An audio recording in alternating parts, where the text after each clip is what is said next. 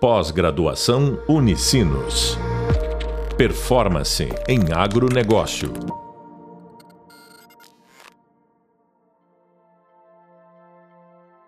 Olá, bem-vindos ao podcast da disciplina Liderança e Sucessão Familiar, Gestão de Pessoas, Liderança Sustentável e Estratégia para Sucessão Familiar no Agronegócio.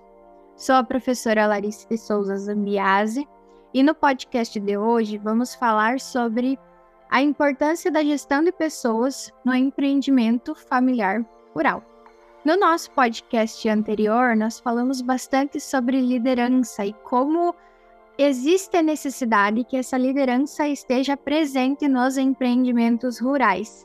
E outro ponto que tem tamanha importância quanto à liderança é justamente a gestão de pessoas porque os nossos empreendimentos familiares, principalmente, envolvem pessoas da família, né, que tem um laço familiar, e a gente sabe que no cotidiano atual é necessário que as nossas organizações, que as empresas, que as instituições valorizem o capital humano que faz parte da sua organização, né? Valorizar o capital humano virou um diferencial nas organizações. Então, as pessoas têm procurado também trabalhar e atuar em organizações onde elas se sentem valorizadas, aonde elas têm oportunidade de crescimento, de expansão de suas habilidades, de suas competências e assim por diante.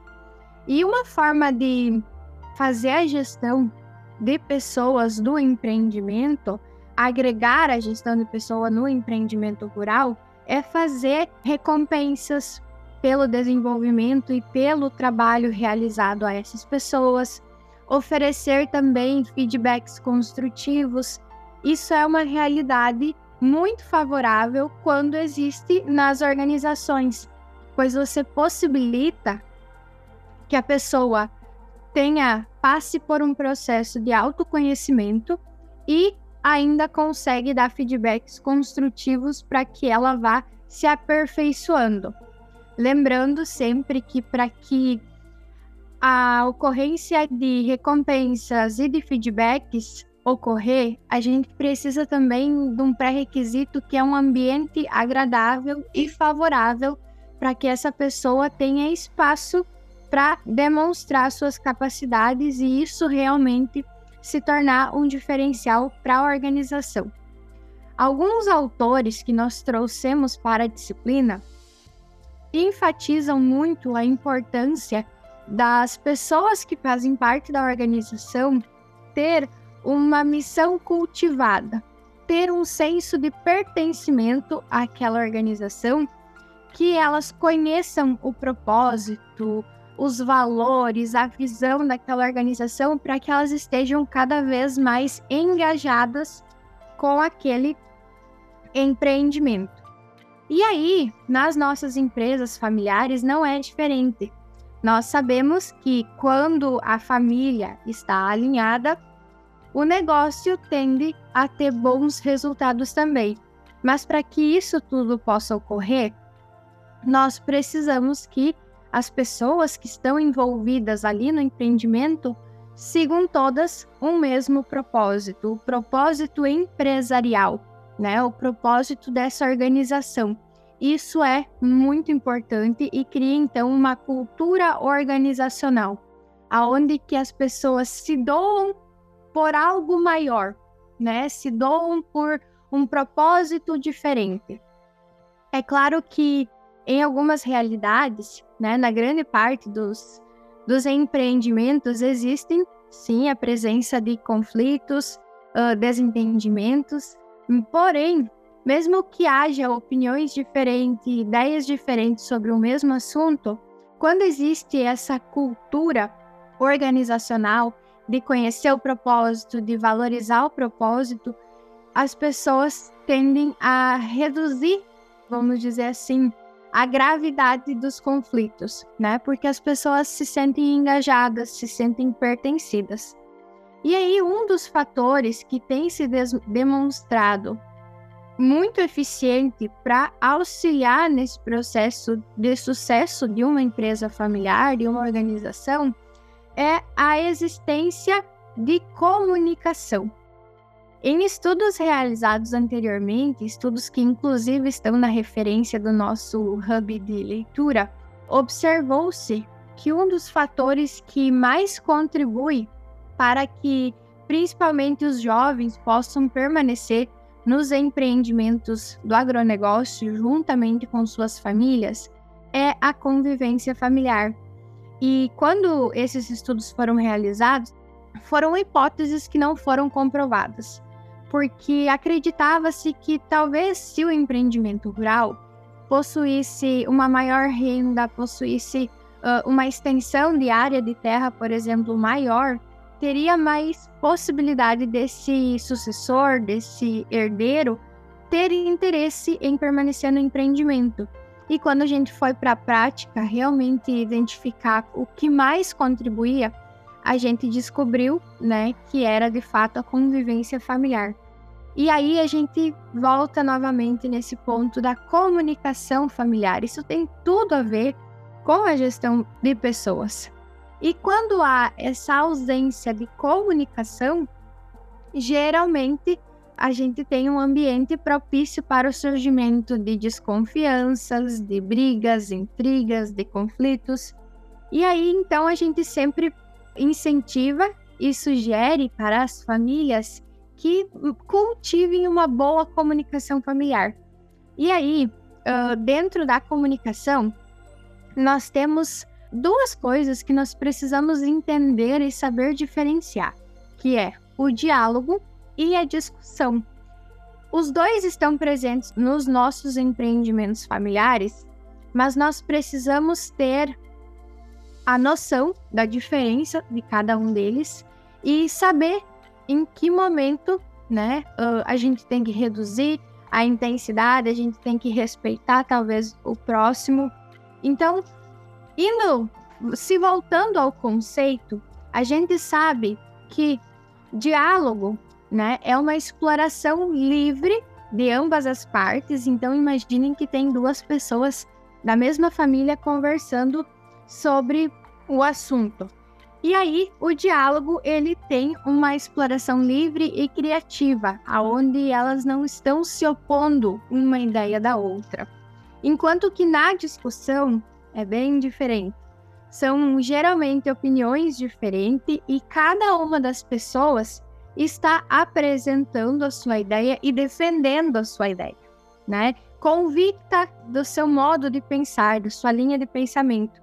E aí são duas realidades completamente diferentes, mas que estão muito presentes nos empreendimentos familiares. E vocês que vão ser liderança e vão trabalhar com essa gestão de pessoas, precisam estar conscientes disso. Quando não há uma comunicação saudável, não há existência de diálogo, há o surgimento de conflitos, né? E os conflitos, na maior parte do tempo, são oriundos de discussões. Ah, mas não pode ter discussão então no empreendimento familiar?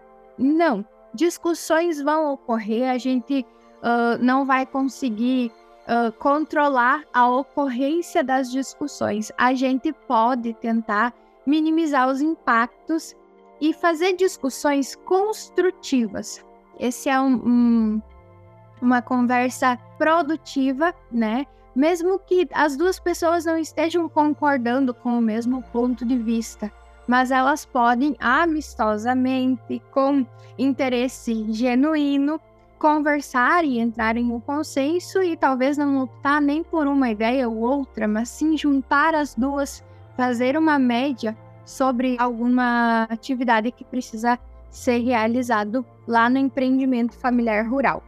E aí o líder em todo esse processo ele precisa ter esses conhecimentos para saber gerir esses conflitos, né? Como que a gente vai se portar frente a esses conflitos, como que a gente vai reduzir os impactos negativos e fazer com que a comunicação entre essas pessoas ela se torne uma comunicação não violenta, uma comunicação que, mesmo por vezes discordando, se torne uma comunicação amistosa, com interesse genuíno e sempre ressaltando que a gente nunca pode deixar de lado a questão do respeito, né? Principalmente porque nós estamos falando de laços familiares.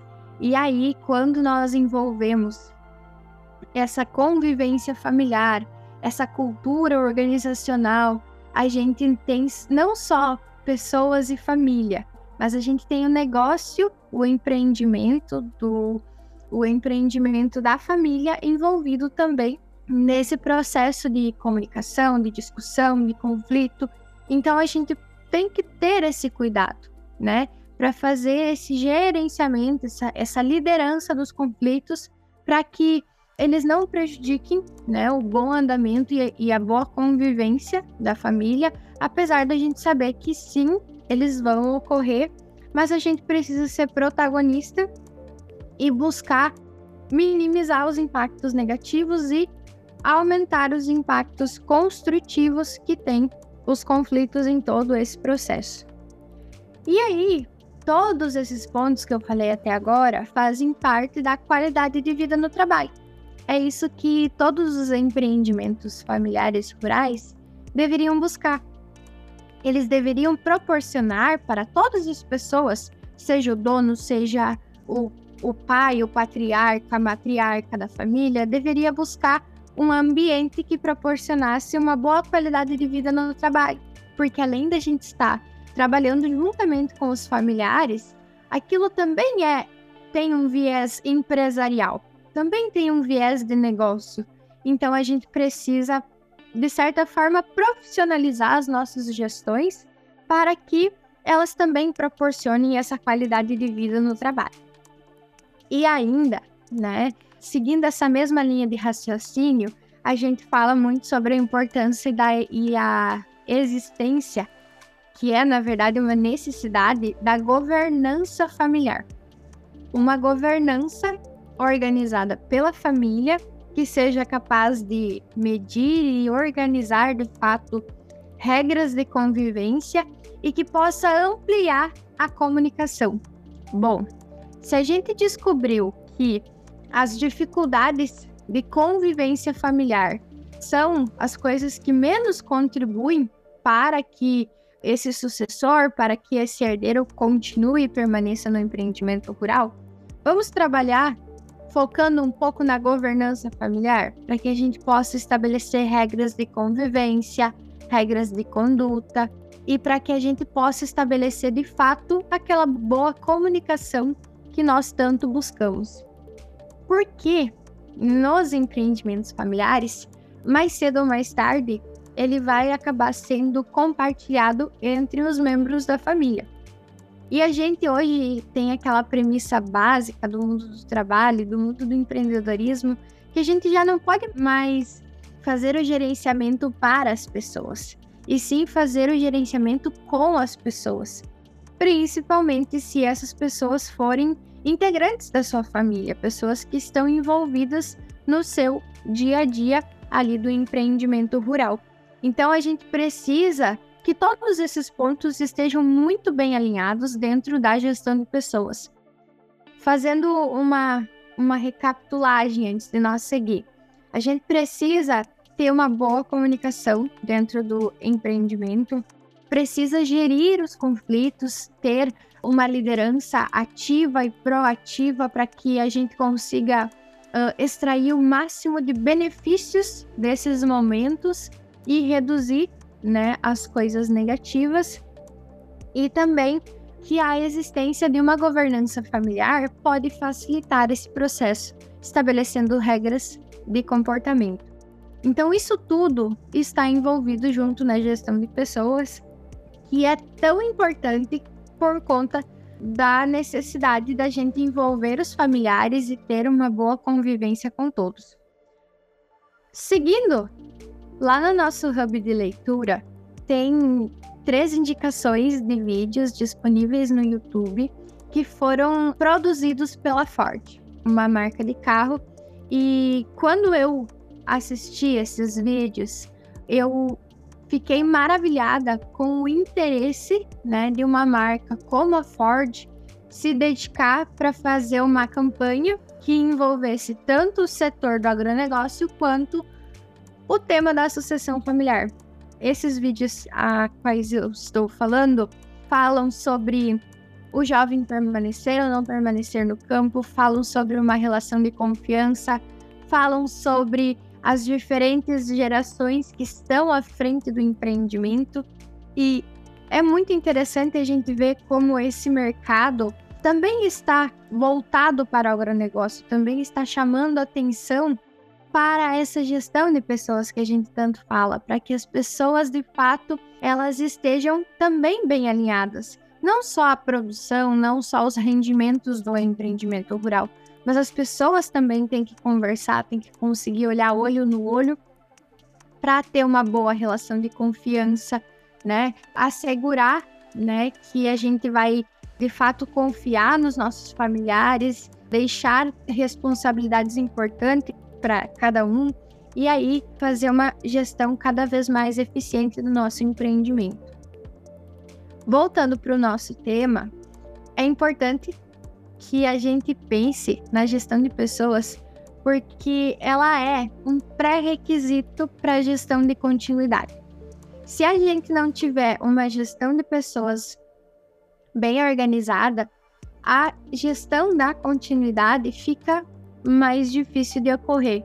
E aí eu puxo o gancho do planejamento sucessório, que é tão importante de ocorrer nesses empreendimentos rurais, a gente não só precisa focar em produção, em qualidade, em quantidade, mas também focar nas pessoas.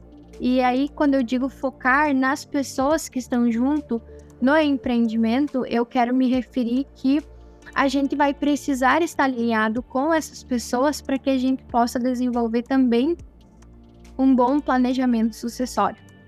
Sobre o planejamento sucessório, a gente vai aprofundar mais para frente mas o que eu gostaria que vocês refletissem é que a gente tem essa possibilidade de dialogar dentro dos empreendimentos rurais, que a gente precisa aumentar a harmonia entre os familiares para reduzir os conflitos e que às vezes uma nova geração ajudando na gestão e no compartilhamento do comando da organização traz mudança, traz renovação, traz novos ares e coisas que só vão trazer benefícios para a organização. Esse assunto a gente ainda vai aprofundar no próximo podcast com uma convidada, também falando sobre gestão de pessoas e planejamento sucessório. Mas por hoje a gente vai encerrando por aqui. Obrigado por ter estado conosco. Você acabou de ouvir o podcast sobre a importância da gestão de pessoas no empreendimento familiar rural com a professora Larissa Zambiase, não se esqueça de acompanhar o Hub Visual, o Hub de Leitura e as demais referências que deixamos sobre o assunto, principalmente os vídeos que ficaram como referência lá do YouTube. Até a próxima e bons estudos! Pós-graduação Unicinos. Performance em agronegócio.